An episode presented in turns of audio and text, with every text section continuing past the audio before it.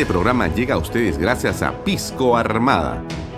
Un pisco de uva quebranta de 44% de volumen y 5 años de guarda. Un verdadero deleite para el paladar más exigente. Cómprelo en bodegarras.com y recuerde, tomar bebidas alcohólicas en exceso es dañino.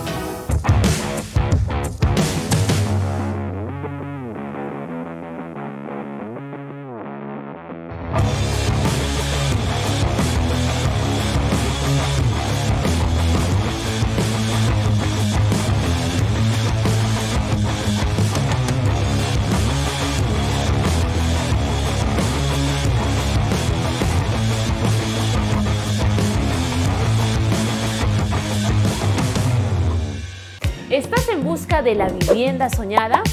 Esta noticia es para ti. Ya comenzó la preventa de la segunda etapa de los departamentos de las Lomas de Yura. Seguro te estás preguntando cuánto cuesta.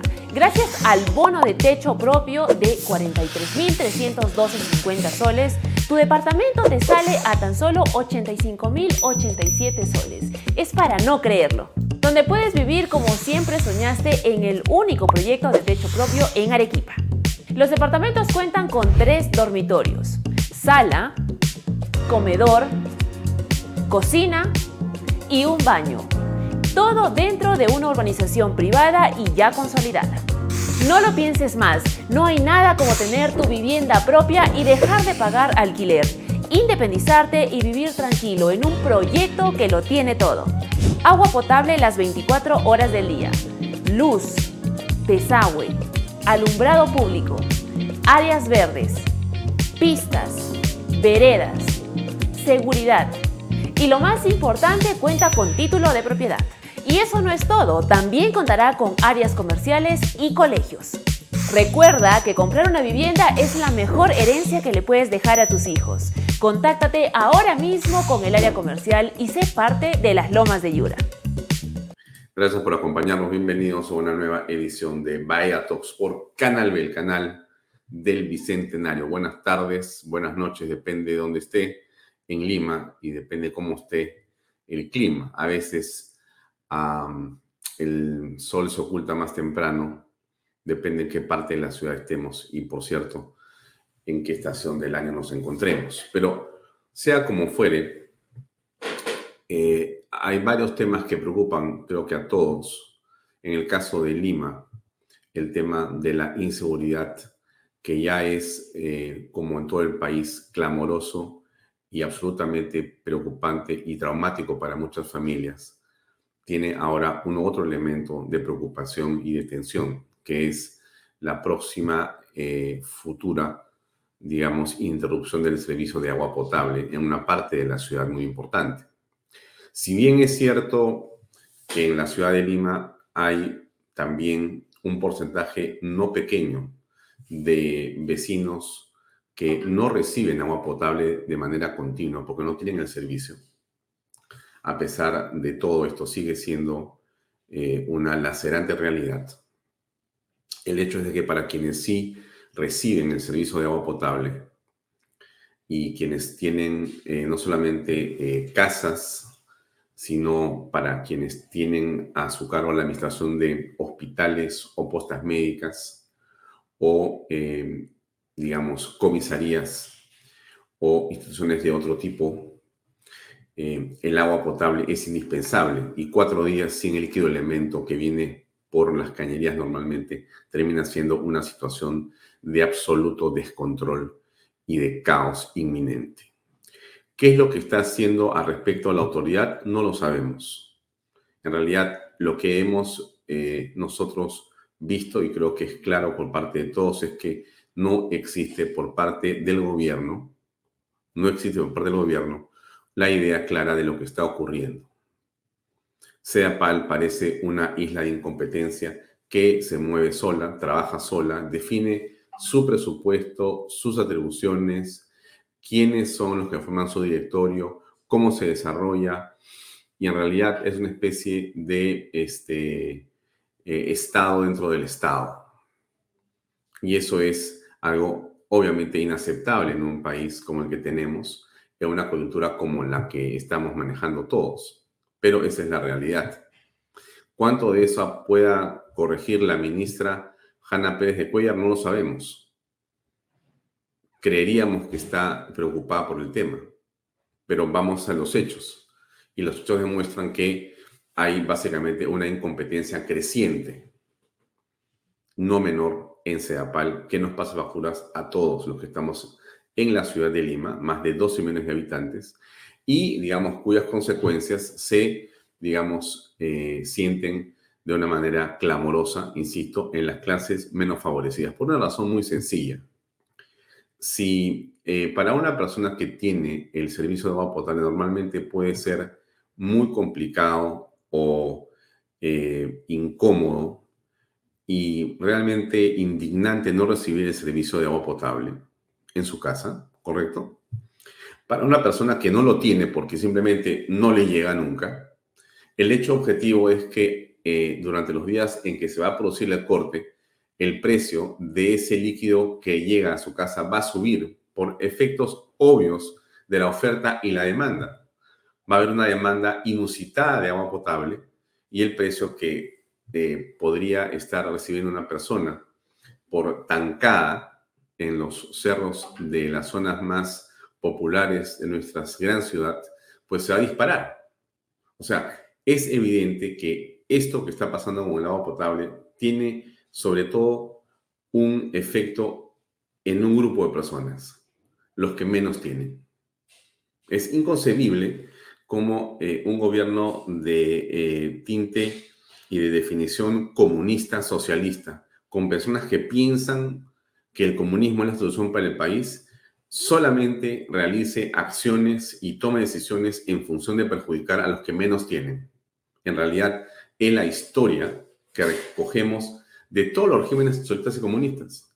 Siempre es el discurso igual, siempre es el mismo tema. O sea, los pobres, ¿no es cierto?, a los que vamos a atender en teoría contra los ricos, que son los que se benefician. Pero aquí lo que ocurre es que en este gobierno de Pedro Castillo, y, digamos, la segunda etapa con Dina Boluarte, el efecto de quienes se perjudican siempre con todos son los que menos tienen. Los que no tienen agua potable, los que no tienen trabajo, los que no tienen cómo guarecerse de la delincuencia, los que no tienen cómo transportarse con vehículo propio y usan el transporte público. Bueno, todos esos que son los que menos tienen, que son las grandes clases trabajadoras del país, esas, esas son los que menos importancia tienen para estos gobiernos socialistas y comunistas. Y lo digo, estimada señora, señor que este programa, para que usted también lo haga una reflexión en casa, para que usted lo converse con sus hijos. Porque esto es producto de una mala votación. No hay que dejar de reiterarlo ni dejar de decirlo. Lo que estamos viendo los peruanos ahora es una borrachera electoral sin parangón en la historia que como dije ayer, comienza con Ollanta Humala, sigue con Pero Palo Kuczynski, sigue con Vizcarra, continúa con Sagasti, sigue con Castillo, ahora estamos con Boluarte. O sea, simplemente un grupo de personas que no llegó con ideas claras, que improvisó de todas las formas posibles y que cuyos gobiernos están signados por la corrupción de muchas maneras. Y, en, y al final del cual estamos parados los peruanos, sobre todo las clases populares, con menos ingresos, con menos trabajo, con menos seguridad, con menos infraestructura, con menos educación, con menos dinero en el bolsillo, con más hambre y con menos esperanza. Y eso que le digo, señora, señor que ve este programa, no es simplemente, digamos, una opinión, que podría usted, digamos, signarlo como una opinión de Alfonso Baella, pero que yo a usted le aseguro que donde usted pregunte va a encontrar lo mismo improvisación como diagnóstico de esta situación, improvisación, corrupción, poco afecto hacia realmente la gente que menos tiene, poco afecto, poca solidaridad con los que menos tienen. Y en el fondo, un dispendio de dinero de manera inconcebible, inconcebible. Pero bueno, vamos a avanzar con el programa de hoy porque hay muchas cosas que comentar. Hoy vamos a conversar con la doctora eh, Mónica Yaya, es una especialista en el tema de contrataciones del Estado Em, va a conversar en torno a uno de los casos sonados de las últimas semanas que tiene que ver con contrataciones de colchones, ¿correcto? Pero que no solamente estamos con los colchones, sino hay muchas cosas más que vamos a conversar con la doctora Mónica ya. Los colchones del MINDEF es un tema, algo que el ejército está comprando de manera aparentemente irregular. Aparentemente digo porque no conozco los detalles de la acusación. Lo que vamos a conversar con la señora Mónica Yaya, con la abogada Mónica Yaya, es cuál es el punto de vista que ella trae a la conversación. Pero hay más cosas. Está la señora Boluarte, está el señor Otárola, está Sedapal, está el Estado peruano, está el gobierno. O sea, ¿qué está ocurriendo en realidad en el Perú en este momento? Porque estamos ocupados entre la delincuencia y la falta de agua y en el camino me parece que alguien se está divirtiendo adentro. Em, pero de eso vamos a conversar justamente el día de hoy con la doctora eh, Mónica Yaya, ¿no? Dicho sea de paso, ayer en una de las nuevas formas en las que el gobierno pretende gobernar, contradiciéndose él mismo, mientras a una hora el ministro de Minas dice que eh, el proyecto de María es prioritario, en la tarde el primer ministro dice que no está en la agenda.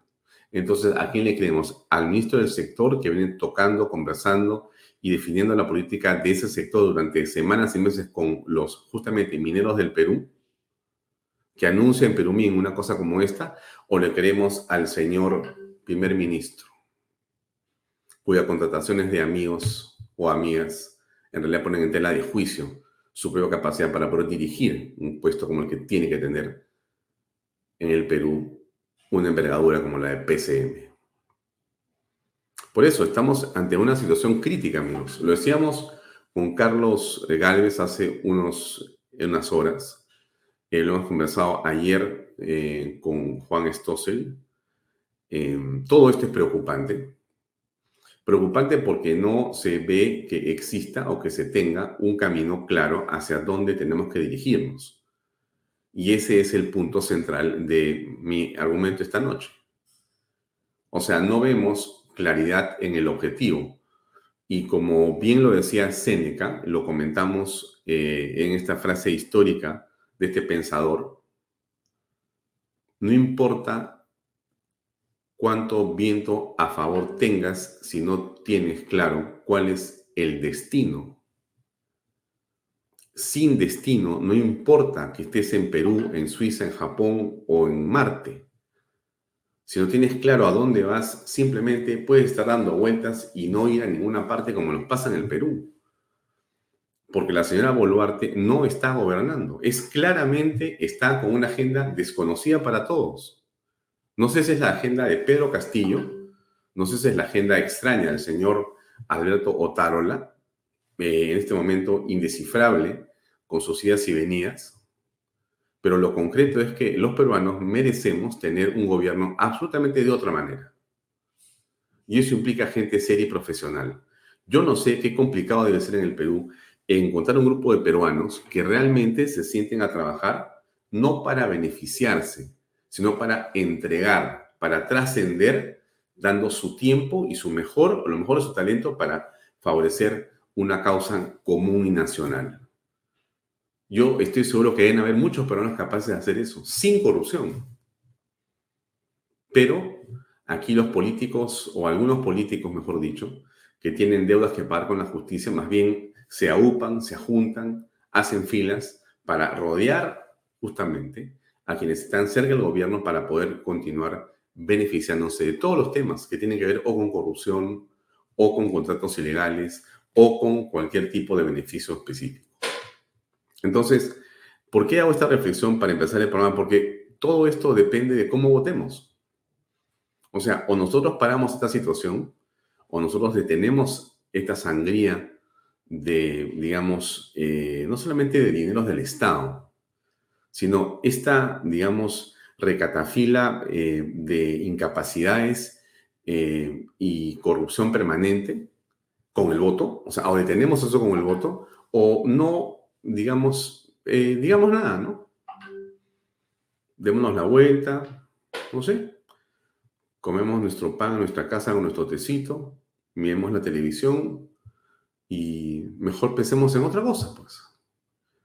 Pero los que queremos el país realmente, los que consideramos que hay mucho que hacer y hay mucho que hacer, tenemos que mirar eh, las votaciones, la votación y las elecciones con un criterio tal que nos permita poder resolver estos problemas. Y por eso es que es importante regresar otra vez al punto de cómo es que estos 30 partidos políticos que están corriendo para buscar un candidato presidencial hasta el 26 van a organizarse de manera que las fuerzas que son democráticas y que son iguales, centro y derecha, liberales y una buena parte conservadores, o conservadores y una, una parte liberales se unan en una sola candidatura, en una de estas parlamentarias máximo, y logremos capital temporal para llegar efectivamente al 26 con buenos parlamentarios, pero sobre todo con una buena, digamos, fórmula presidencial que ayude a que las cosas se hagan mejor y distintas. Y esto que le digo yo no es ninguna novedad, pero necesita una enorme dosis de comprensión de lo que pasa con el fenómeno político. No vamos a avanzar si es que no logramos ponernos de acuerdo. Es imposible. O sea, esta, digamos, telenovela de los egos, esta, este drama del de, yoísmo en la política, es absolutamente perjudicial para los peruanos. ¿Cómo puede ser tan perjudicial? O sea, no dejemos de pensar lo que pasó en el 21. O sea, si usted revisa las fuerzas democráticas, todas divididas, si usted las sumaba, tenía 30, 40% o más. Y pasó Castillo. O sea, no es posible, no es posible que esto vuelva a ocurrir. Y está en nuestras manos hacerlo. Pero eso tiene que ver básicamente con un razonamiento que surge necesariamente de las mesas de cada hogar peruano. Así es, no surge de los medios, no surge de los políticos, surge de la gente. La gente tiene que comprender qué es lo que está ocurriendo para que precisamente a partir de ello se pueda votar mejor, se pueda comprender el proceso político, se pueda, eh, digamos, tomar conciencia de la importancia que tiene no equivocarnos nuevamente. Porque podemos cambiar la historia el 26 o hundirnos en el fango más. Ayer hemos conversado con Juan Stossel, ¿no es cierto? Juan Stossel es un hombre que está vinculado al mundo corporativo del turismo eh, hace muchísimos años. Ustedes saben que él es CEO de Casandina, una de las empresas, digamos, de hotelería en el Perú más importantes que hay, con hoteles en todo el país, sobre todo en Cusco, en el Valle Sagrado, en fin, en Lima y todo eso. Y bueno, hemos conversado con él, como usted recuerda, en torno a esta iniciativa que algunos alcaldes de la ciudad han, eh, preocupados por el tema de la inseguridad, han propuesto que es que se declare toda la ciudad o muchos más eh, distritos en emergencia. Esto parece ser una medida contraproducente en realidad. Por un lado, hay personas que dicen que eso es lo que se necesita, es decir, que eh, mm, es importante que eh, al declararse en emergencia, entonces se podría contar eh, con mayor cantidad de efectivos policiales, con una estrategia conjunta, con fondos del Estado en este estado de emergencia y demás. Pero lo que dice este Juan Stoncel es muy grave. Solamente déjeme recordárselo para que usted sepa lo que ayer dijo en esta conversación con nosotros aquí en Vaya Ahí va. La gran mayoría de alcaldes de la ciudad este, eh, se han reunido y se ha hablado de qué pasa si, hay un decreto de emergencia general de la ciudad de Lima. Y eso, este, personalmente pienso que eh, no, no va a solucionar el problema, primero. Pero en el caso del turismo, si eso se da, lo que ocasionaría al día siguiente serían cancelaciones masivas. Solamente quiero comentarles el sector acaba de salir de cuidados intensivos, está en cuidados intermedios. Gran parte del sector a nivel nacional está quebrado. Tres años y medio de problemas muy serios para el sector. Somos uno de los pocos países del mundo que está totalmente rezagado con lo que respecta a prepandemia.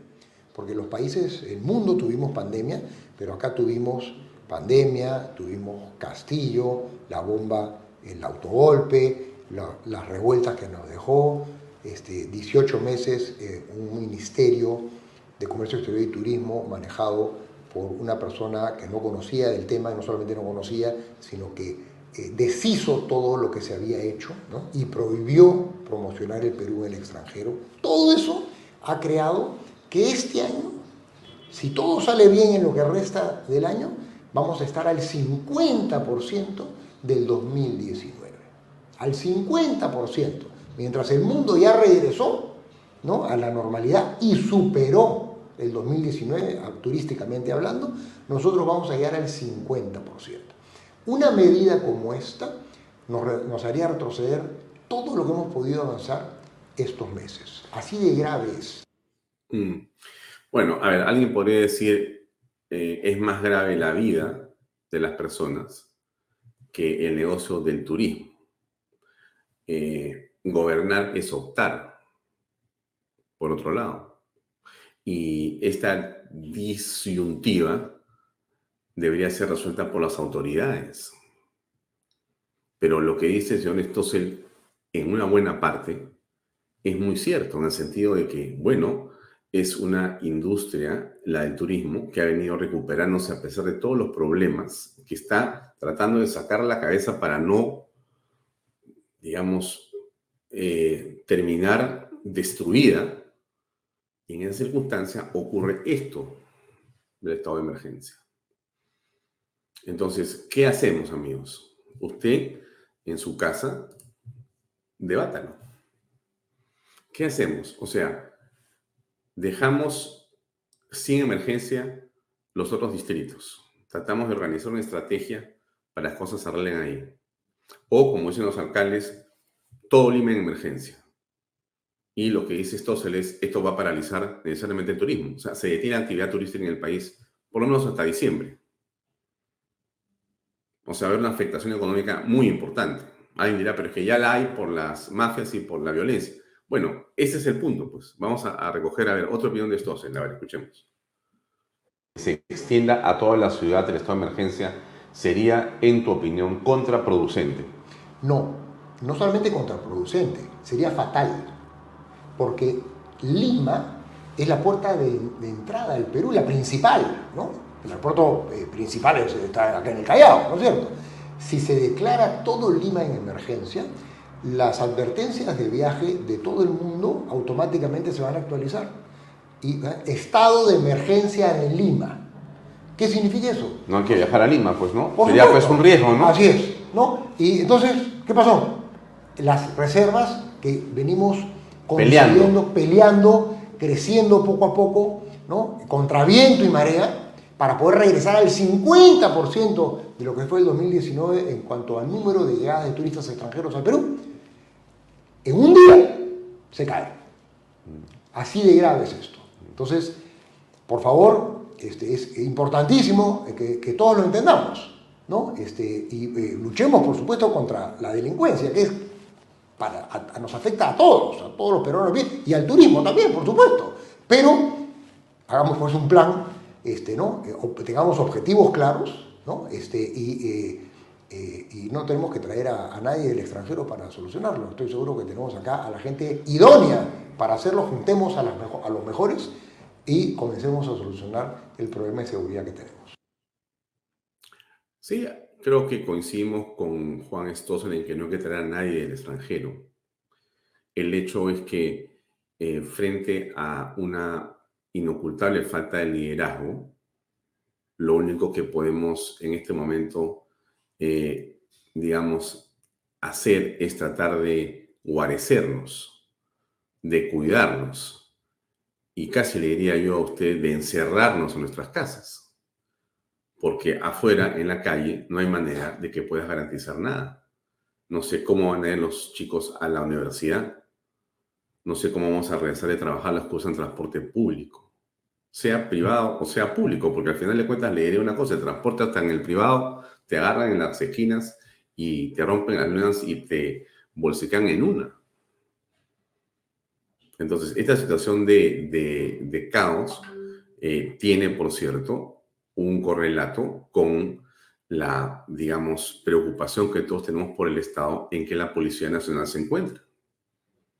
¿no? La PNP no tiene las, digamos, condiciones, la infraestructura que es indispensable.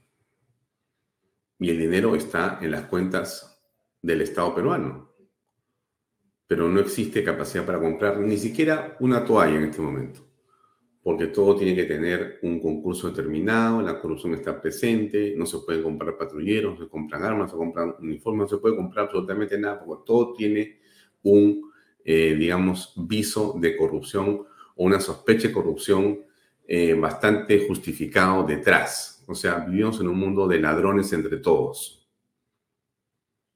Entonces estamos entrando prácticamente en un estado en que eh, casi parece una sociedad fallida, que es incapaz de poder gobernarse a sí misma, a pesar de que hay una constitución, a pesar de que tenemos supuestamente un Estado de Derecho, a pesar de que tenemos dinero, a pesar de que tenemos autoridades, pero somos incapaces de poder definir por nosotros mismos lo que tenemos que hacer para salvar problemas.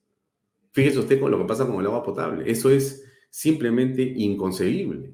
Lo del agua es inaceptable. No se, o sea, no se puede permitir algo así. En cualquier parte del mundo, esa ministra de Estado culpable de ese este, portafolio o ese APAL estaría fuera.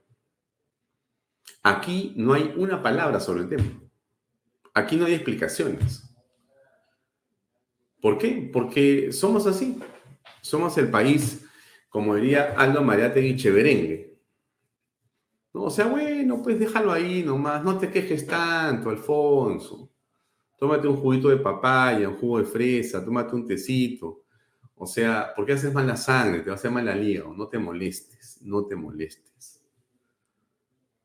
Pero yo me pregunto si, si es que podemos estar, digamos, eh, siempre de buen humor cuando lo que vemos es incapacidad e irresponsabilidad por doquier.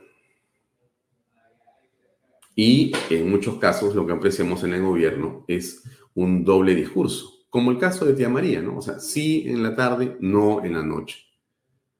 Entonces nunca sabes tú qué vas a, cómo, cómo vas a, reaccionar. O sea, la impredictibilidad del gobierno es clamorosa. Hoy la señora este, Boluarte, ¿dónde está? Está en la fiscalía, ¿no? Se pasó en la fiscalía declarando por el tema de lo ocurrido en diciembre con las revueltas que trajeron tantos muertos. ¿Qué hacemos los demás peruanos? ¿Cómo arreglamos el problema de la inseguridad? ¿Qué pasa con el agua potable? ¿Qué pasa con la confianza para poder invertir y generar trabajo para todos? La señora está en otra. Escuchemos a Fernando Sillones, que tiene mucho que contar sobre el agua. Acá va.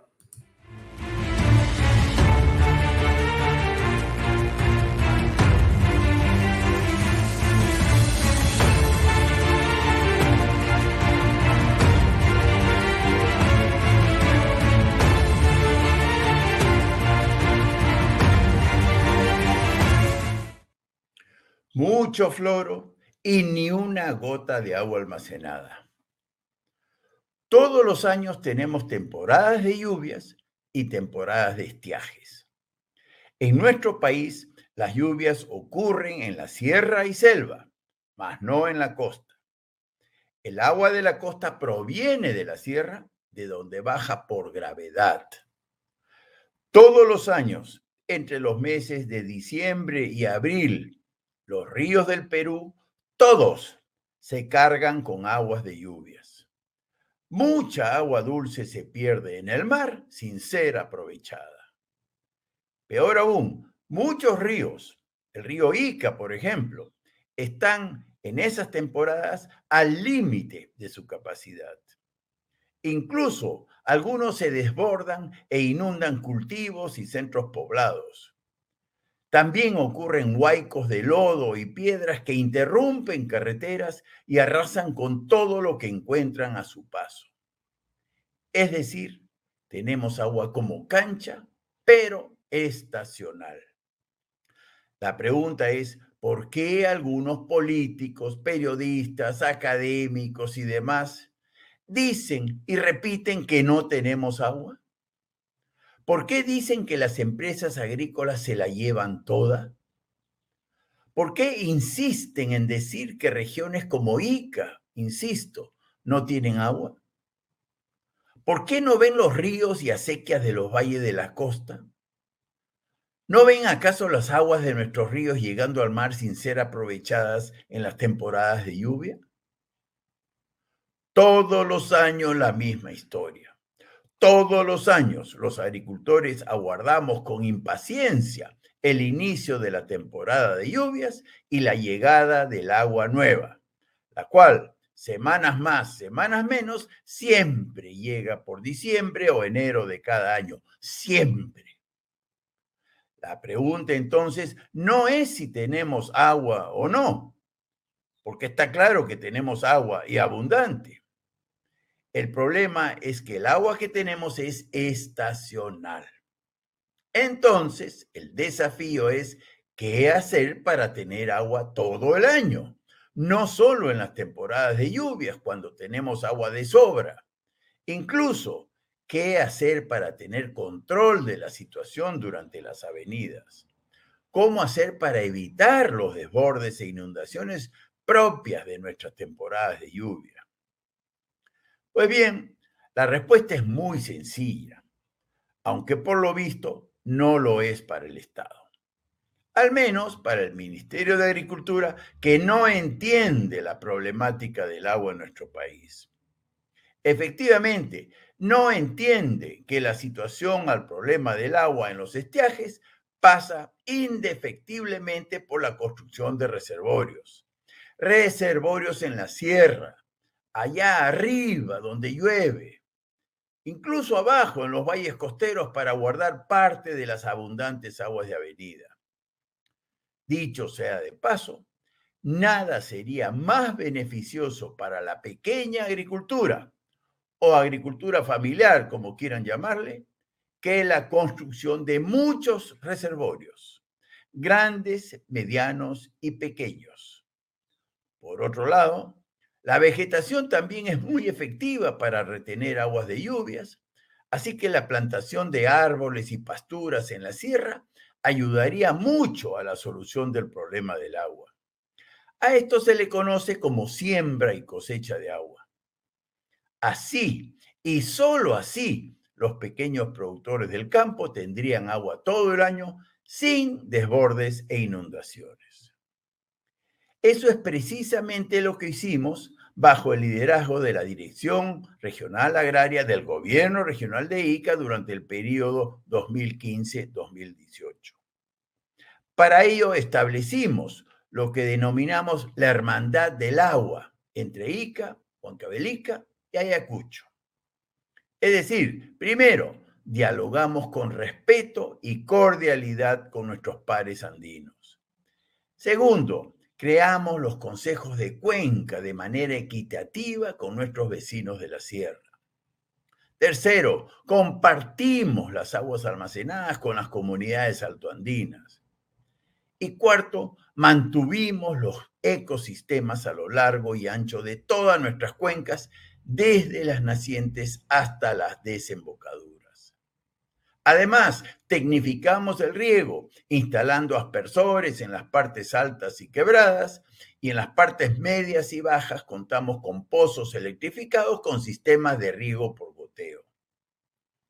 Asimismo, infiltramos mucha agua durante las avenidas, dimos tomas libres, es decir, levantar todas las compuertas para que los agricultores regaran sin ninguna limitación. Y así rellenamos los acuíferos de Ica y guardamos agua para el estiaje. Estado, comunidades, juntas de usuarios, empresas privadas, todos nos dimos la mano en Ica y la cosa funcionó. He ahí una propuesta de política agraria con énfasis en la problemática del agua. En mi opinión, esa debería ser la máxima prioridad del Estado peruano en general y del Ministerio de Agricultura en particular. El problema es que, contrario a la propuesta, la corrupción, la politiquería y el desgobierno nos están llevando al clásico mucho floro y ni una gota de agua almacenada.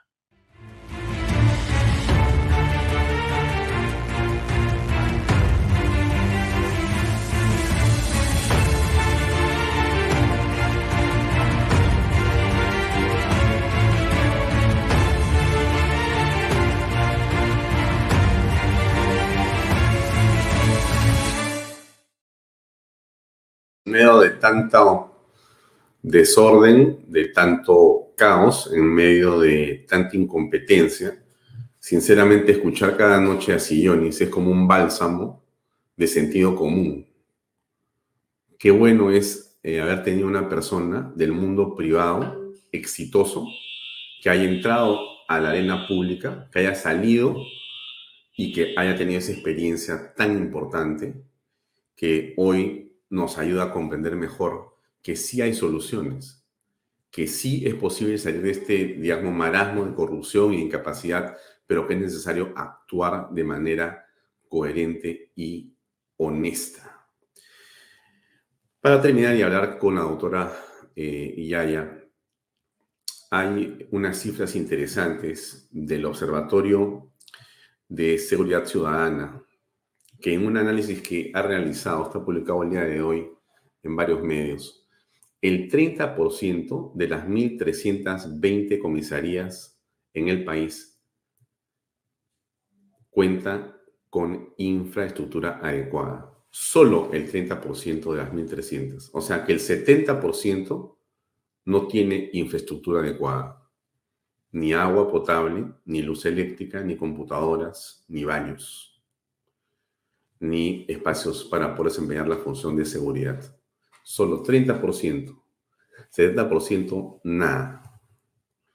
Peor aún, la mitad de los vehículos de la policía están malogrados. Y lo único que sabemos es que en las arcas del Estado los dineros crecen y crecen sin poder ser utilizados porque se los roban. Sinceramente es un poco desalentador. Pero bueno, vamos a la entrevista con la doctora Yaya y continuamos con Vallatos. Adelante, por favor.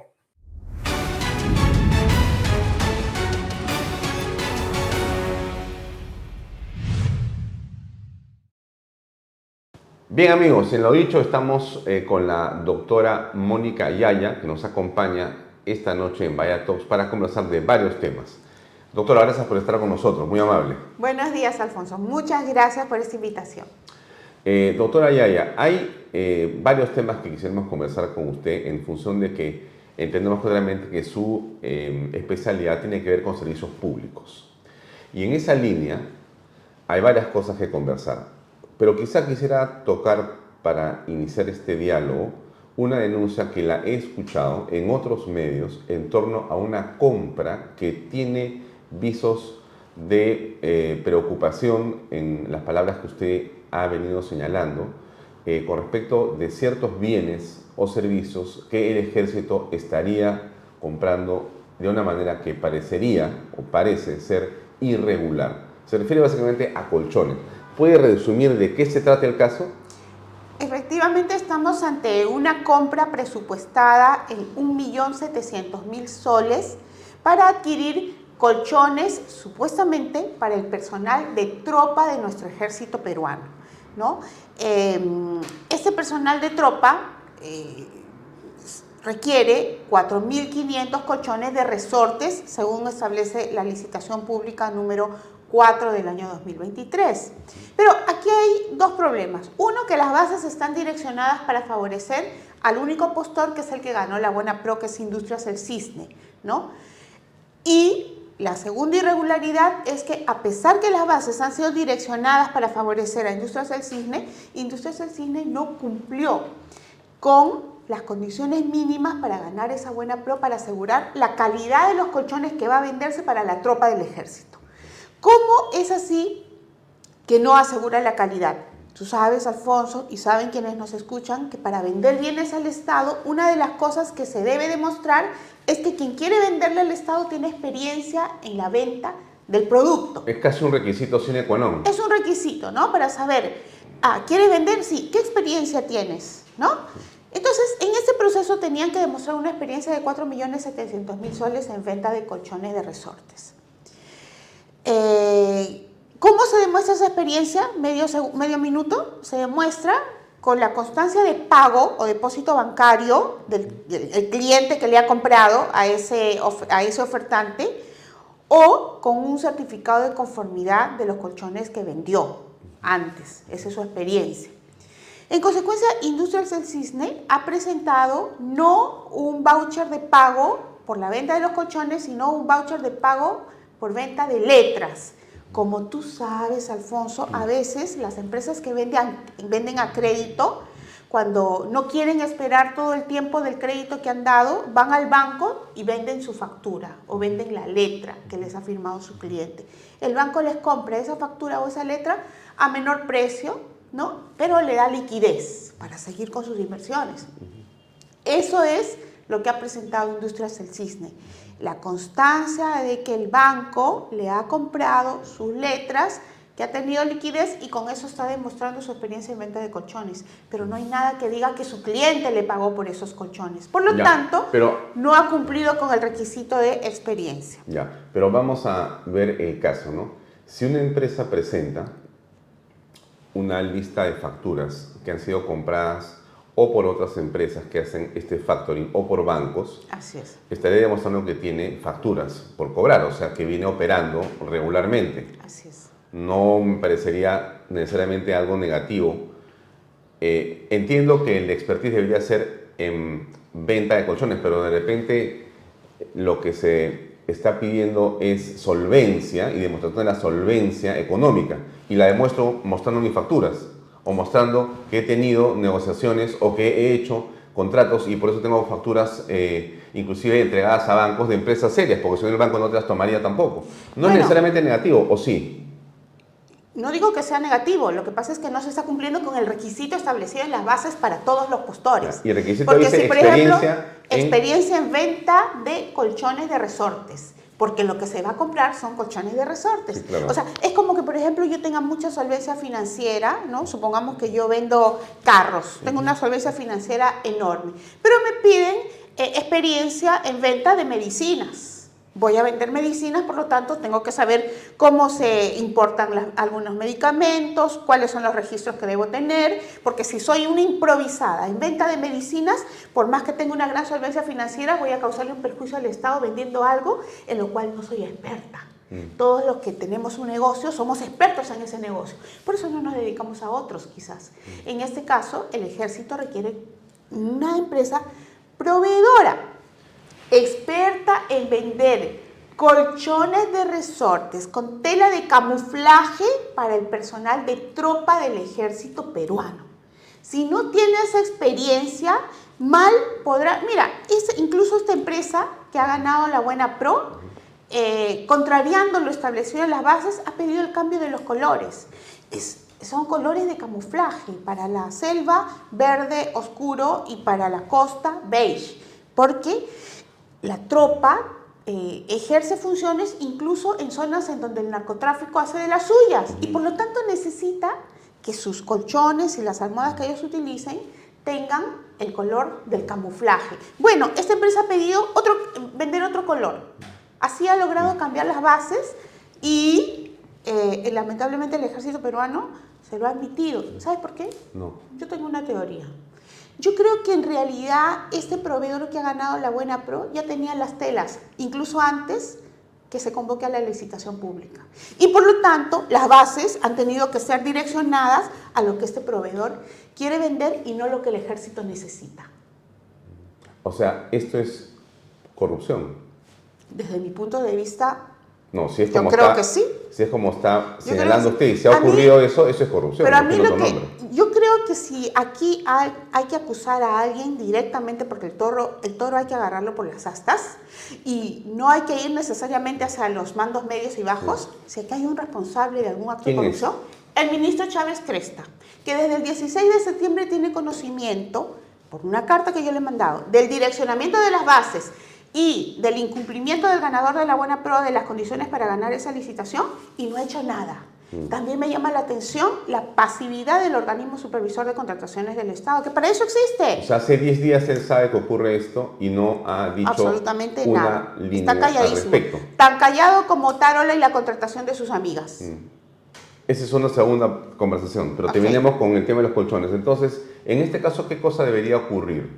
Porque le hemos visto en medios, está en Canal B, está haciendo público esto, le he visto en su Twitter, he visto el video que ha grabado. Eh, es evidente que tiene usted ahí un caso concreto y es eh, evidente también que la opinión pública tiene que estar alerta sobre esto, pero el Estado, el gobierno, el ente que supuestamente debería comentar, contestar, responder o decir algo, está no silente. nada porque no hay una justificación técnica para el otorgamiento de esa buena pro al único postor que, que la obtuvo, que la ganó, que tuvo direccionadas las bases. No hay una justificación técnica, porque si lo hubiera, saldría el ministro Chávez Cresta a responderme, saldría la jefa del, del organismo supervisor de contrataciones del Estado a responderme, pero están mudos. Y ojo, el Contralor General de la República ya tiene conocimiento de este caso. Recuerda, y yo les recuerdo a todos los que nos escuchan, cuando denuncié el contrato del padre de María Antonieta Alba con el Estado, ese contrato ilegal, también estuvieron callados hasta que hice la denuncia y estuvieron callados unos meses después cuando tuvieron que anular el contrato. Lo mismo sucedió con el caso del hermano del premier Aníbal Torres que ganó el contrato de 14 millones de soles. Lo mismo sucedió con los contratos de Tuesta que hace como un mes ya Contraloría dijo efectivamente esos contratos han sido ilegales. ¿no? Entonces, todas las denuncias que hago, estimado Alfonso, finalmente terminan dándome la razón, ¿no? Y no es por un tema personal, yo lo hago porque en realidad tenemos que seguir luchando contra la corrupción. En este caso, el de la compra de los colchones, se está haciendo daño a nuestro ejército, a nuestras Fuerzas Armadas, a las que se les está pidiendo que salgan a las calles a luchar contra la inseguridad ciudadana. ¿Cómo se les puede pedir que luchen contra la inseguridad ciudadana a una tropa a la que no se le entrega por lo menos los colchones de la calidad que ellos merecen para que tengan bienestar y salud para ejercer las funciones que ahora se les están pidiendo? Impresionante lo que cuentan. Es realmente, a mí me indigna porque es, eh, hay corrupción eh, contra nuestros soldados, los, los de nivel, son los de la tropa, ¿no? Son los más humildes, son los más humildes del ejército peruano. A ellos debería entregárseles, como en los mejores países del mundo, los mejores colchones para que ellos duerman, con la mejor calidad, con el mejor proveedor, con el más experimentado en venta de colchones especial para las actividades que el ejército peruano desarrolla. Y no lo hacen. Y además, este postor ha ofrecido un precio 160 mil soles mayor que otro postor que se presentó. En consecuencia, estamos hablando de una compra que perjudica de todas maneras al Estado peruano y a todos los peruanos. Hay corrupción en los hospitales, hay corrupción en las municipalidades. Algo tenemos que ¿Qué hacer, hacer? Alfonso. Yo preguntaría si alguien podría sospechar, doctora Yaya, de que esto es eh, un reclamo de alguien que perdió la licitación. E- efectivamente, efectivamente, es producto del reclamo de Productos Paraíso del Perú. ¿no? Que fue descalificado a Usted pesar... representa a Productos Así es, Paraíso. yo he representado a Productos Paraíso. Productos Paraíso presentó una oferta y fue descalificada por eso, ¿no? Eh, Por el precio, Al contrario, ganaba por el precio, pero lo descalificaron diciendo que no tenía experiencia en venta de colchones. Imagínate, una empresa tan grande con Productos Paraíso. Mm. Entonces, esa, esa situación hace que nos pongamos a pensar de que en realidad eh, existe un reclamo de alguien que tiene información al respecto. O sea, usted ha tenido información Yo de tuve- paraíso. yo- no, la información que yo te estoy brindando es la información que es pública. Ah, pública. Está ya, que está publicada. en las bases. Así es. Que son públicas. Así es. No, no solamente en las bases, está publicada en la página oficial del organismo supervisor de contrataciones del Estado. La propuesta del ganador de la Buena Pro está publicada allí. Yo analicé el caso y dije, como lo dije también ayer en un programa, dije, este caso es justo, lo voy a defender, acepta hacer la defensa. Ya.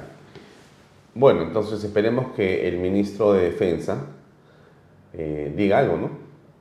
Claro que sí. O sea, independientemente de quién haga la denuncia, el señor Chávez Cresta debe salir a justificar esa compra. Bien, ahora cambiemos un poco eh, y entremos a otro tema que es en este momento el que está en la ciudad de Lima Así con una enorme preocupación. Hay dos cosas importantes. Quisiera comenzar por el agua. Eh, creo que está de más decirle al público la importancia que tiene el agua potable para todos, pero el hecho concreto es de que ha aparecido esta información de CEDAPAL donde señala de que durante cuatro días aproximadamente habría un corte del servicio en la ciudad de Lima, en un montón de distritos importantes, populosos y en general. ¿no?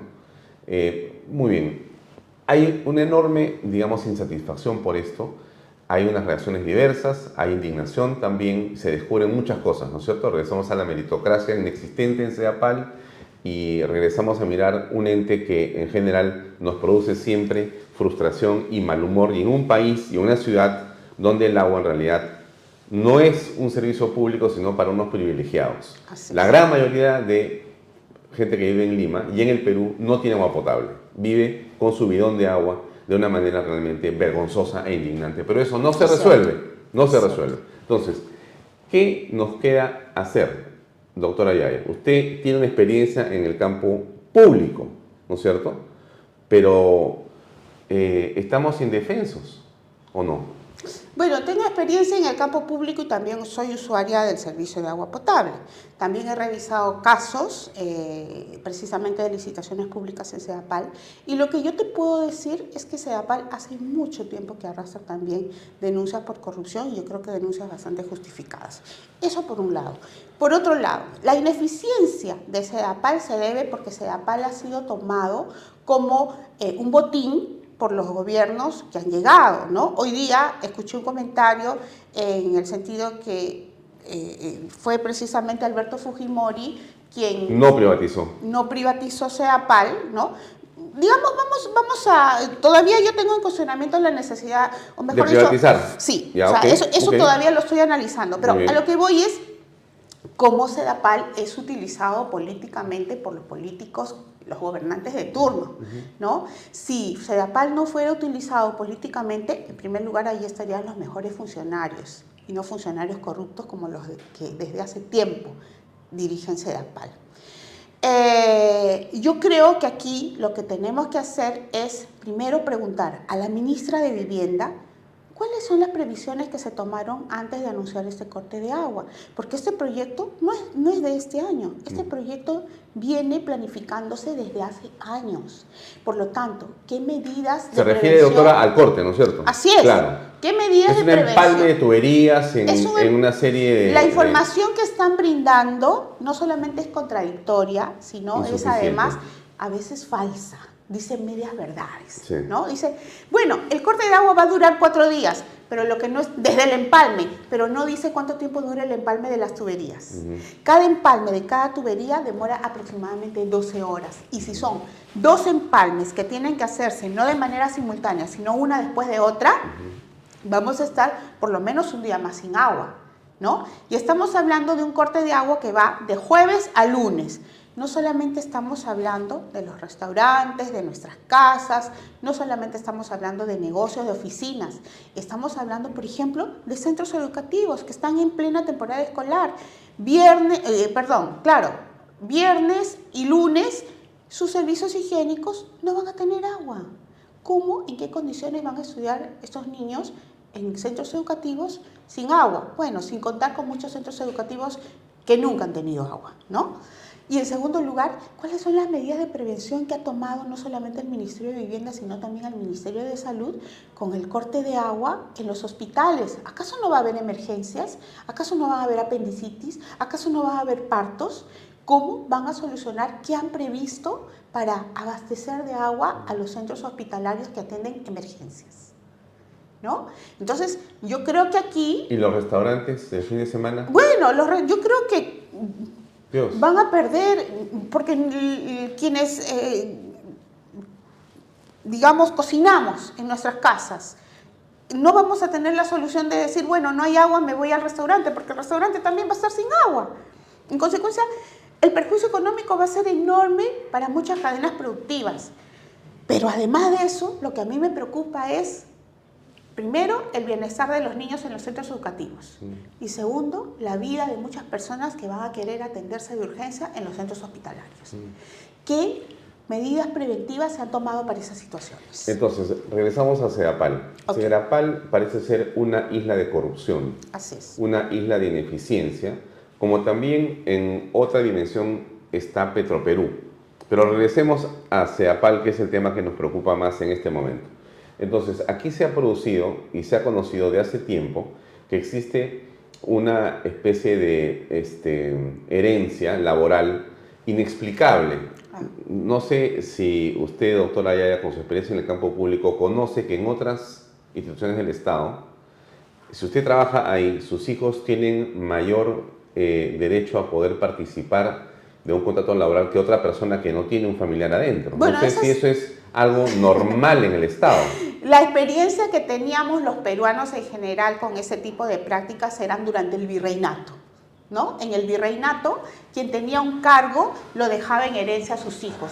Hoy que vivimos en una república supuestamente democrática, pues situaciones como esa realmente están fuera de época, ¿no? Y además son discriminatorias, eh, quitan oportunidades a otras personas que quizás tienen más méritos que quienes ocupan ese puesto de trabajo, ¿no? Eh, hay hay, hay, hay eh, personas que egresan de colegios públicos y que tienen unas capacidades lógico-matemáticas increíbles a pesar de tener todo en contra. Entonces esa persona va a ser desplazada por alguien que hereda el puesto de trabajo para brindar, además para trabajar en una empresa que brinda un servicio público que debería ser de calidad continua y a uno para los peruanos. Porque los peruanos, o sea, yo no sé por qué, por qué nos hacen creer que los peruanos no tenemos derecho a tener un mejor gobernante, ¿no?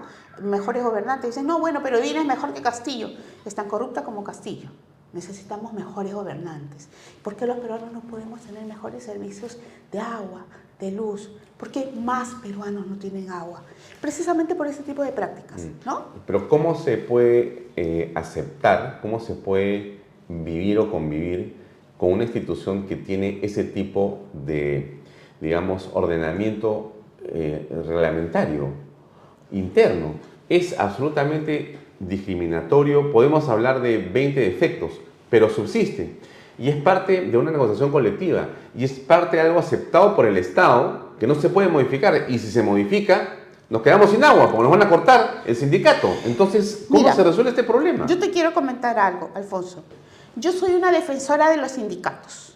Así como existe CONFIEP, así como existe necesariamente y para bien la Sociedad Nacional de, Industria, de Industrias, es necesario tener una contraparte, que son los sindicatos para la defensa de los derechos laborales, que son derechos humanos. Pero heredar el cargo público a un hijo no es parte de los derechos humanos. Y por lo tanto, yo creo que allí, si el Poder Judicial ha aceptado el otorgamiento de ese privilegio, se ha equivocado. Pero ¿qué hacemos? ah? Ah, la pregunta es, ¿qué hacemos? Pues yo me pregunto dónde está el procurador. Porque el comentario, esto tiene años, ¿ah? pero, Debe tener fácil pero- unos pero 10 yo o hago 15 una años. pregunta, ¿y dónde está el procurador este, del Ministerio de Vivienda o el procurador de Sedapal que no ha sabido o no ha podido defender ese derecho de todos los peruanos de No, pero lo, lo matan, pues. públicos? Lo matan, doctora, porque obviamente si eh, están ahí, pues los hijos haciendo cola. Eso es una especie de... cof- Sedapal es una especie de cofradía. Ya, pero, pero, pero los funcionarios públicos, yo soy funcionaria pública, los funcionarios públicos no podemos dejarnos llevar por el temor a ser este, eh, vilipendiados, a ser atacados por quien no tiene la razón. Pero es más cómodo. Ah, para ellos es, Claro, más cómodo. es más cómodo. Entonces, al primero que yo sacaría es al procurador. Es- es que este es inconcebible. O sea, estamos en, una, en un servicio pésimo, con corrupción permanente, con reglamentos que son absurdos, con un sindicato que protege esto, y los demás estamos mirando como diciendo, bueno, preocúpate de tu celular que te van a robar y déjalo el agua ahí porque ese es otro problema. Ya no hablemos del agua. Entonces, Dios mío, donde uno voltea, encuentra un problema de este tipo. Yo creo que ahí hay que evaluar en primer lugar las labores del procurador, pero sobre todo de los ministros. Sí, porque la, ministra, de debería decir algo, ¿no? Por supuesto, ¿no? Y, y para eso existe también un tribunal constitucional. ¿Han llegado hasta el tribunal pues. constitucional o se han quedado sentados esperando, como tú dices, cómodamente, no ser atacados por quienes no tienen la razón? Bueno, ¿no? Y en ese sentido yo hago también un llamado a los sindicatos. Yo apoyo a los sindicatos en la defensa de sus derechos humanos en general. A mí me llaman, bueno, no voy a, no voy a mencionar los nombres de los sindicatos, ellos saben que estoy con ellos, los he apoyado en muchos pedidos, los sigo apoyando, pero eh, es necesario también guardar un equilibrio para que todos gocemos de eh, la generalidad de los derechos, ¿no? y, y, resulta bastante, ¿cómo diríamos, no sé si la palabra es indignante solamente, es inaceptable el hecho de que en las ciudades más importantes del Perú el servicio de agua potable sea en realidad por horas. Lima tiene la mitad con agua potable, la mitad no tiene agua potable, de manera que este corte del que hablamos tampoco es algo que va a afectar a toda la población, porque hay una población que ya está sin agua históricamente. entonces, entonces estamos frente a un hecho pues este irónico, ¿no? Porque nos quejamos porque no va a haber agua y alguien te dirá, discúlpeme señor, pero yo no tengo agua, nunca. Eso es lo que sucedió hoy, te comentaba, ¿no? Escuchaba un noticiero donde el, entrevistador consultaba a la gente de a pie en la calle y le decía, señora, ¿qué opina por eh, el anuncio de Sedapal, eh, el desabastecimiento de agua durante cuatro días? Bueno, pero en, en, mi zona no hay agua nunca, ¿no? Entonces dijo, eso no me va a perjudicar. Ahí en la última parte esa persona no previó lo que se viene, lo que también tú me comentabas, que como no va a haber agua durante, yo creo que más de cuatro días, se va el precio del bidón. subir el precio del bidón de agua y perjudicando precisamente a las personas más pobres. Mm, o sea que al final esta, digamos, obra de reconexión o de conexión de agua potable de CEAPAL termina costándole en el bolsillo a los que menos tienen. Es inconcebible esto. Termina perjudicándolos más a ellos, ¿no? Por eso yo me pregunto, ¿por qué no tomaron las previsiones del caso? Este proyecto no es de este año, este proyecto tiene años. Y lo que más me indigna es que la información que están dando no es completa, no mm, es clara, mm. es contradictoria, nos engañan. Dice, van a ser cuatro días sin agua desde la fecha del empalme. ¿Y cuánto tiempo dura el empalme? Son dos empalmes grandes que hay que hacer y que no van a ser simultáneos, porque hay que cerrar uno para empezar el otro. ¿No? Pero aquí, doctora, debería estar presente la Defensoría del Pueblo, me imagino, como mínimo. Es que hay un área de servicio, este, allí de, de, defensa de los usuarios de servicios públicos. No, pero además debería estar presente pues ya la Fiscalía, porque al final de cuentas, ¿qué cosa ocurre cuando no hay agua potable en un hospital, en un restaurante? en una casa durante cuatro años. ¿A quién demando como ciudadano? Hay un delito que se llama omisión de funciones. Ahora, la gente va a decir, claro, Alfonso, pero tú porque tienes agua, porque yo que no tengo agua, nunca, ¿a quién voy a demandar? Y bueno, para eso, existen, para eso existen también las ONGs que supuestamente defienden los derechos de los usuarios, ¿no? Sí. Que tienen el financiamiento. Eh, hay asociaciones, yo soy presidenta de una asociación que defendemos gratuitamente los derechos de los usuarios de los servicios públicos. Y bueno, hacemos allí lo que humanamente se puede. Pero hay ONGs que reciben financiamiento. Mi asociación no recibe ningún financiamiento. Hay ONGs que reciben financiamiento y yo no las escucho hablar. Están en silencio. Así es. Mm. Ahora, entremos a otro tema, doctora Yaya, y es eh, el gobierno de Dina Boluarte. Y en algún momento he escuchado y la he leído en el sentido que usted dice, eh, Boluarte es tan corrupta como Castillo. Y entonces, y acaba de señalar que no hay que ser conformistas en decir que Boluarte es mejor que Castillo, cuando los dos son mediocres, en fin. Entonces hay una crítica dura, eh, concreta de parte suya, con respecto del gobierno de la señora Boluarte, pero habla de corrupción, que es una, digamos, es un decibel adicional, porque la incapacidad no necesariamente es corrupción, ¿no? Pero la corrupción ya es otro tema, ¿no? Entonces, bueno, la incapacidad es consecuencia de la corrupción también, ¿no? Entonces, este, pero la incapacidad puede ser porque no sé hacer las cosas, y bueno, pero, o sea, bueno, no las hago, pero, pero no, no, no, es para mi beneficio. O puede ser porque no quieren hacer bien las cosas. Pero ya, hay corrupción que ya podría ser algo más este, perjudicial en general, ¿no? Ahora, ¿cómo aprecia el gobierno de Dina Boluarte? Mira, yo pienso que el gobierno de Dina Boluarte es igual al de Pedro Castillo, igual de perjudicial, con, dos diferencias. Una, que Dina Boluarte es abogada y Pedro Castillo decía que era profesor, ¿no? Y el premier de la señora Dina Boluarte también es una persona con experiencia en, en gestión pública, ¿verdad? O sea, digamos que son un poco más leídos que Pedro Castillo y la gente que lo acompañaba en sus actos de corrupción. Pero eh, vámonos a las pruebas. Hay algo que a- cada cierto tiempo lo recuerdo porque mm, me doy cuenta que está medio oculto esto. Recuérdese que el expresidente de salud, el señor Arturo Orellana o Aurelio Orellana, dijo que la señora Dina Boluarte lo llamó para pedirle que le avise cuando se paguen los 41 millones de soles que iba a cobrar la empresa Ionia Salud por la venta de esas pruebas rápidas e inservibles. ¿Para qué la señora Dina Boluarte quería que le avisen cuando paguen los 41 millones de soles a la empresa Ionia? Según su premier, el señor Otarola, era para impedir un acto de corrupción. Así, cuando ya hayan pagado, ¿no sería más bien para estar avisada y a cobrar lo que le correspondía por ese pago de 41 millones que se Ya, le es una sospecha suya. No, no es más, que una, es más que una sospecha, porque Arturo Orellana lo dijo en el Ministerio Público. La señora Dina Boluarte, y lo dijo, está grabado también por un medio de comunicación, la señora Dina Boluarte me llamó y me dijo que le avise cuando se paguen los 41 millones de soles de salud a Ionia.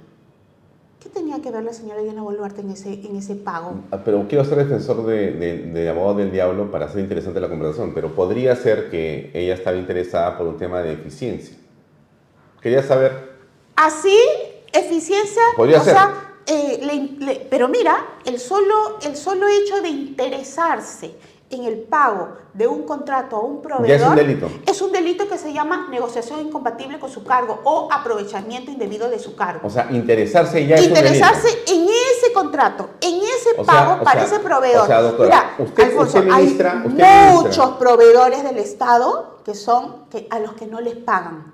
¿Por qué la señora Dina Boluarte Por llamó eso. precisamente por ese caso de 41 millones de Usted, soles? ministra de Estado, no puede llamar a alguien para decirle, No, avísame. mucho menos al si presidente de salud. Y si, y si lo hace, Es, eh, eh, Es estoy demostrando el interés en ese contrato y desde el momento en el que me intereso en ese contrato, en ese pago, cometí un delito. se, se, se configuró la figura Así es. del delito. El solo interés, el delito es el funcionario público que se interesa en un contrato comete el delito de negociación incompatible con el cargo, también llamado aprovechamiento indebido de su cargo. Es el solo interés, cobre o no cobre nada. El solo hecho de interesarse en ese contrato constituye la comisión de un delito de corrupción. Ya, pero a ver, pero pregunto, pregunto, pregunto otra vez. Estamos presidente o ministro de Estado. Ya está. Usted dice, a ver, quiero saber si el contrato con, de tal carretera está yendo bien porque me interesa, porque quiero saber cómo le va a ir a esa población con ese contrato. Esta hidroeléctrica, esta conexión este, de carácter, eh, no sé, de un servicio público determinado, eso también No, constituye... porque una cosa es decir, quiero saber si está yendo bien, quiero saber si los proveedores de esa obra están cumpliendo con sus obligaciones contractuales, quiero saber si los pobladores de esa comunidad ya, están- ya han recibido la obra que requieren para desarrollar su vida cotidiana, quiero saber si está yendo bien y otra cosa es avísame cuando les paguen, como lo hizo la señora Dina Boluarte. Entonces, da la impresión de que ella tiene un interés personal. No, a mí no me da la impresión. Para mí ya está aprobado. Pero eso está oculto. Eh, eh, qué permanece- oculto? No, eh, está, digamos, que lo que dijo el expresidente de salud está en un medio de comunicación. Es una entrevista, me parece que es del programa Contracorriente o Panorama, no me acuerdo, era un dominical. Lo tengo grabado y te lo voy a pasar. O sea, eso ya está demostrado. Lo que, eh, digamos, eh, muchos medios de comunicación eh, no hacen es ponerlo sobre la mesa, ¿no? Está ahí callado, hay que ponerle, hay que echarle tierrita para que los demás se olviden, ¿no? Pero hay otras cosas de la señora Edina Boluarte. ¿Hay otras cosas? Pero por supuesto. ¿Qué otras cosas hay? Mira, Alfonso, eh, tú recordarás que cuando eh, el Perú tuvo la mala suerte de tener a, a la fórmula Pedro Castillo y Dina Boluarte en la segunda vuelta eh, electoral, ¿no? Eh, luego de unas investigaciones, hice una denuncia en la que demostré que la señora Dina Boluarte, como candidata a la vicepresidencia de la República, estaba cobrando la una remuneración en RENIEC. En. Sí, sí y eso está prohibido. Y tan prohibido hasta que la señora Dina Boluarte salió y dijo, es mentira, no he cobrado nada. Y salió eh, la jefa de RENIEC y dijo, no, no ha cobrado nada. Oiga, pero acá está la información ¿Había cobrado? de las planillas en donde dice que ha cobrado. No, eso es un error. Así dijo, así manifestó la jefa de RENIEC y la señora Dina Boluarte en torno a la remuneración percibida por Dina Boluarte, aún en ese periodo en el que gozaba de licencia sin goce de haber. ¿Ok? Yo tuve la sensación que era una mentira, tuve la seguridad que era una mentira, pero me quedé callada, dije la, mentira en algún momento se revela. Muy poco tiempo después fui citada por el Ministerio Público. El fiscal anticorrupción Raimundo Mina escuchó la noticia en el programa en el que hice la denuncia, solicitó inmediatamente la información a Renier y le preguntó, ¿es cierto que la señora Dina Boluarte ha cobrado remuneraciones aún estando con licencia sin goce de haber por ser candidata a la vicepresidencia de la República? Esa denuncia se hizo, yo la hice un 29 de junio, lo recuerdo claramente porque es el cumpleaños de mi mamá, 29 de junio. El siguiente día hábil, el fiscal Raimundo Mina le preguntó a la jefa de RENIEC, ¿es cierto que cobró?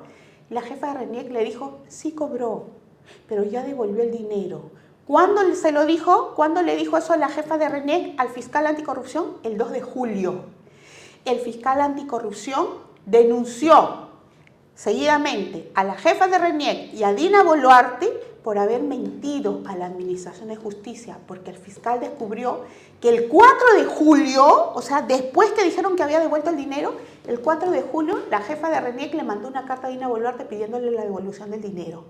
Y por lo tanto, la señora Dina Boluarte en este momento está con una denuncia en el Ministerio Público por inducción a la comisión del delito.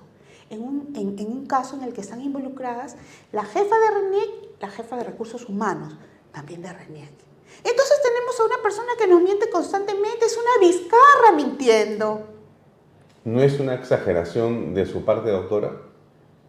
Es que yo me remito a los documentos que están en el Ministerio Público. La historia de la mentira eh, y del periodo de devolución después que dijeron que yo lo había devuelto, yo no la he inventado. Yo la leí cuando fui eh, eh, llamada por un programa de televisión. Me entregaron parte del expediente y posteriormente me llamaron efectivamente al Ministerio Público para declarar por la denuncia que yo había hecho en televisión.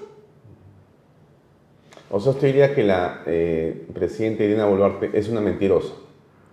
Sí, es una mentirosa y es corrupta y toma dinero del Estado en provecho propio. Pero eso el dinero, ah, porque recibió eh, su sueldo, porque habiendo pedido... Habiendo pedido remunera, eh, licencia sin goce, de haber y, además indujo a la comisión de delito a las otras funcionarias públicas, pero además eh, yo, estoy, yo estoy, o sea, en primer lugar, en el caso de Ayonia en el salud, la señora ha cometido el delito de negociación incompatible con el cargo, ¿no? El solo hecho de interesarse es ya un delito. Lo que ya es parte de una suposición es si cobró su parte y cuánto cobró por eso. ¿no? Es ya la segunda parte, es otro delito que habría cometido, que es el de colusión, si se demuestra que recibió dinero por eso, ¿no? Además, su secretaria, ¿cómo se llamaba la secretaria? Este, que se reunió con el presidente de salud en este, en este restaurante cuyo nombre prefiero eh, no, no, no mencionarlo porque no quiero hacerle tampoco mala propaganda, no me acuerdo cómo, Grika Sayak, ¿no?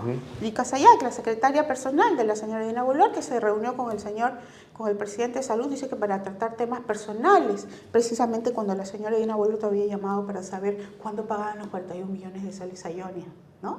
Cuando ella estaba interesada en saber cuánto se pagaba, ¿no? En la historia de la corrupción en el Perú, cuando estas cosas empiezan a aparecer, doctora Yaya, al final nos enteramos lamentablemente de que ha habido corrupción cierta. O sea que estas, estos indicios podrían terminar confirmando al final de que eh, la señora Boluarte tiene estas malas prácticas. Y en ese, en ese tema, en esos temas de la señora Dina Boluarte, así como en los temas de la contratación de las amigas del señor Otárola, ¿no? Eh, yo creo que aquí hay una tarea por completar por parte del Contralor General de la República, pero oportunamente. Porque tú te habrás dado cuenta, Alfonso, que cada vez que termina un gobierno, sale el Contralor y dice, en el gobierno que acaba de terminar han habido tantos actos de corrupción, tantos funcionarios incluidos en, investigaciones por actos de corrupción. ya, pero ¿por qué no lo dijiste en el momento? Claro. ¿Por qué? Porque lo más fácil es acusar al, que ya dejó de tener poder. O sea, habría que decirle lo más difícil es acusar al poderoso de ese momento. Mm. ¿Habría que decirle algo a Nelson Schack?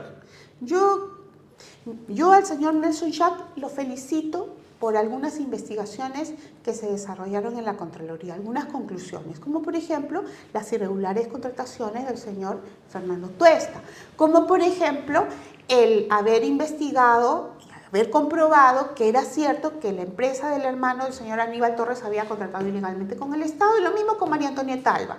Lo felicito también al señor Nelson Schack por haber denunciado que los asesores del despacho de la señora Dina Boluarte habrían mentido en la presentación de su currículum vitae para ser contratados y que no hay nadie que controle su trabajo. Ese es un gran trabajo, señor Nelson Schack, pero continúelo, termínelo Cierre el círculo, acuse. ¿Por qué no acusó, por ejemplo, eh, en el tema de eh, Aníbal Torres, ¿no? La Contraloría General de la República determinó que en Cenares hubo un abogado llamado Alexis Paz Winches que favoreció a la empresa del señor Aníbal Torres con su silencio. Ese señor Paz Winches días después fue elegido miembro del Tribunal de Contrataciones del Estado y hoy es presidente del Tribunal de Contrataciones del Estado. Luego de ese favor que ustedes mismos dijeron que le hizo Aníbal Torres. ¿Por qué no han investigado esa designación que le ha llegado como premio al señor Paz Winches? ¿Por qué no la han investigado? ¿Por qué el señor Paz Winches sigue siendo vocal del Tribunal del Oso luego que ustedes dijeron que había favorecido a la empresa del hermano de Aníbal Torres? ¿Por qué hoy preside una sala del importante Tribunal de Contrataciones del Estado? Señor Nelson Schack, es importante que usted continúe con su función, que la termine, que cierre los círculos de investigación y que denuncie a los poderosos de hoy, no cuando ya hayan terminado su gestión. Mm. Para terminar, doctora Yaya, ¿qué pasa con otro caso que es emblemático, pero que parece detenido, que es específicamente el, el expresidente Martín Vizcarra. ¿Por qué todo está como paralizado y este hombre este, más bien vive como si no hubiera ocurrido nada, no obstante las responsabilidades penales eh, muy puntuales que han sido digamos, ya ventiladas y que están en proceso, pero está como detenido todo. Bueno, está como detenido porque el señor Martín Vizcarra formó su propia Junta Nacional de Justicia, ¿no? Eh, recordemos quienes seleccionaron a los actuales integrantes de la Junta Nacional de Justicia. Aparte de Zoraida Ábalos, estuvo allí también el padre de la ministra María Antonieta Alba, la ministra estrella de Martín Vizcarra, y también involucrada en el caso de las compras de las pruebas rápidas e inservibles. Entonces, estas personas, el papá de María Antonieta Alba, ya te digo que cometió un acto de corrupción, ¿no? Estas personas designaron a los integrantes de la Junta Nacional de Justicia. La Junta Nacional de Justicia que designa o destituye a los jueces que hoy están, deberían estar investigando, jueces fiscales que deberían estar investigando con mayor profundidad a Martín Vizcarra. Entonces Martín Vizcarra está protegido, blindado, no, asegurado. Martín Vizcarra está blindado y ha cerrado con candado todas las puertas que puedan acusarlo, investigarlo, sancionarlo. ¿No va a pasarle nada? Yo creo que bien, lamentablemente, eh, mientras eh, sigan algunos miembros de la Junta Nacional de Justicia, no le va a pasar nada al señor Martín Vizcarra. Y creo que lo mejor que podría hacer una abogada que ha tenido mucho prestigio, como la doctora Inés Tello, es dar un paso al costado para dejar limpia, por lo menos aparentemente, esa Junta. Pero el tema de la edad, ella dice que no le afecta y que ella no se va a mover de ese cargo. No le afecta porque tiene el apoyo de, eh, de algunos organismos eh, constitucionales, pero la Constitución eh, es clara. La Constitución dice que para ser miembro de la Junta Nacional de Justicia se requiere tener menos de 70 años. Entonces, en ningún momento dice para acceder al cargo, como ella ha hecho que interpreten otros funcionarios del Estado. Bueno, pero entonces eh, no solamente ha sido ella, sino este conjunto de colegiado termina siendo responsable de esa decisión, de esa interpretación. Por lo tanto, tendrían que irse todos. Yo creo, yo creo que sí. Yo no sé si todos han votado igual, discúlpame mi desconocimiento en ese punto, o si ha sido una, este, un apoyo mayoritario, ¿no? En todo caso, yo pienso que todos aquellos que lo, eh, eh, estén apoyando esa interpretación antojadiza, arbitraria, caprichosa, interesada de la norma constitucional, deben dejar su cargo. ¿Hay un eh, poder caviar, doctora eh, ya ¿Usted ve que existe un interés de un grupo determinado de que se mantenga esa JNJ? ¿Esto está vinculado a jueces y fiscales, pero también al poder electoral? ¿O eso es ir demasiado lejos? Bueno, yo creo que hay un poder corrupto que está interesado en que siga esta Junta Nacional de Justicia. ¿Y ese poder corrupto de dónde viene? ¿Quiénes lo forman?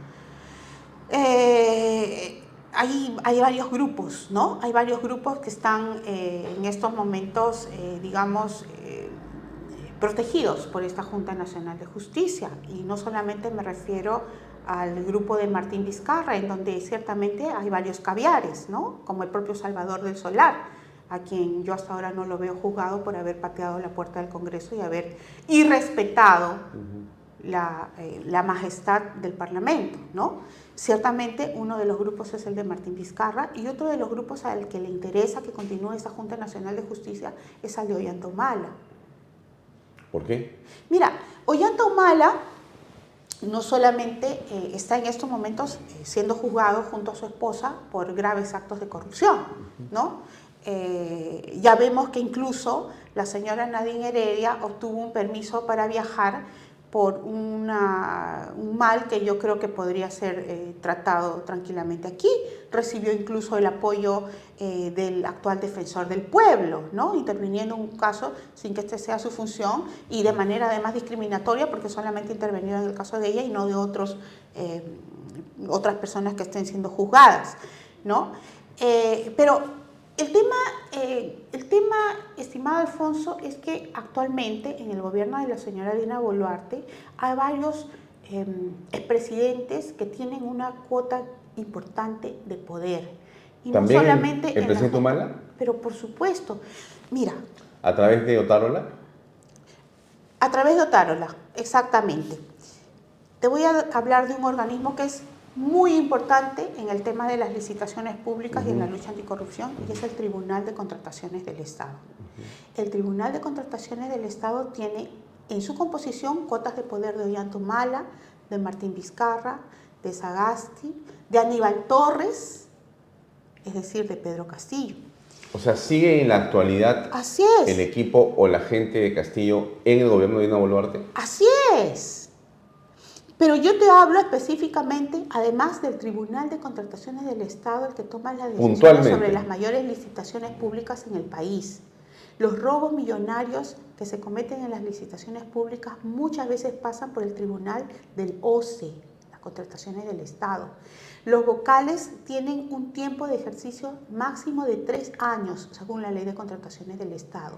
Pero los vocales, por ejemplo, de Ollantumala, designados con el puño y letra de Ollantumala, cuando en OCE estuvo la famosa Rocío Calderón Binatea favoreciendo a OAS y a Odebrecht, esos vocales designados por solo tres años eh, durante el gobierno de Ollantumala siguen en sus puestos algunos de ellos desaprobados en los exámenes de conocimientos y otros ni siquiera se preocupan de dar el examen de conocimientos porque cuando convocan a concursos públicos desaprueban en el examen psicológico a los ingenuos postulantes que ocupan los primeros lugares, declaran desiertos esos concursos públicos para ocupar el cargo de vocal y ellos siguen en su puesto, habiendo desaprobado el examen de conocimientos o sin darlo.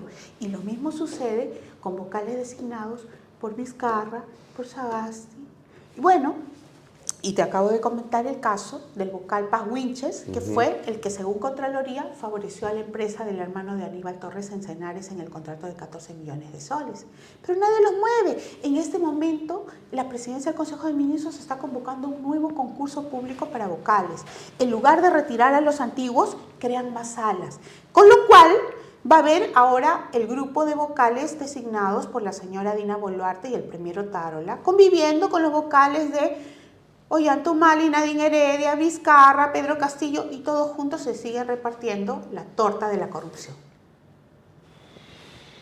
Bueno, muy bien. Le agradezco mucho por su tiempo, doctora. Gracias. Por esta conversación. Gracias. Amigos, eso es todo por hoy. Nos vemos mañana a las seis y media en una nueva edición de Bahía Talks por Canal del canal del Bicentenario. Gracias y buenas noches. Este programa, este llega, programa llega, gracias, gracias a Pisco Armada un pisco de uva quebranta de 44% de volumen y 5 años de guarda. Un verdadero deleite para el paladar más exigente. Cómprelo en bodegarras.com y recuerde, tomar bebidas alcohólicas en exceso es dañino.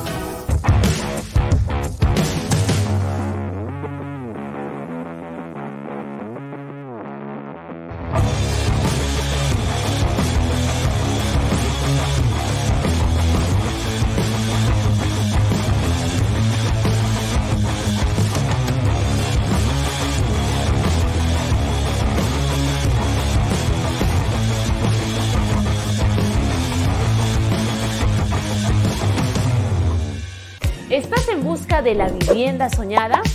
Esta noticia es para ti. Ya comenzó la preventa de la segunda etapa de los departamentos de las Lomas de Yura. Seguro te estás preguntando cuánto cuesta. Gracias al bono de techo propio de 43.312.50 soles, tu departamento te sale a tan solo 85.087 soles. Es para no creerlo. Donde puedes vivir como siempre soñaste en el único proyecto de techo propio en Arequipa.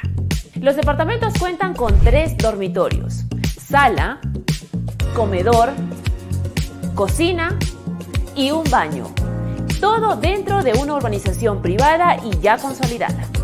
No lo pienses más, no hay nada como tener tu vivienda propia y dejar de pagar alquiler, independizarte y vivir tranquilo en un proyecto que lo tiene todo.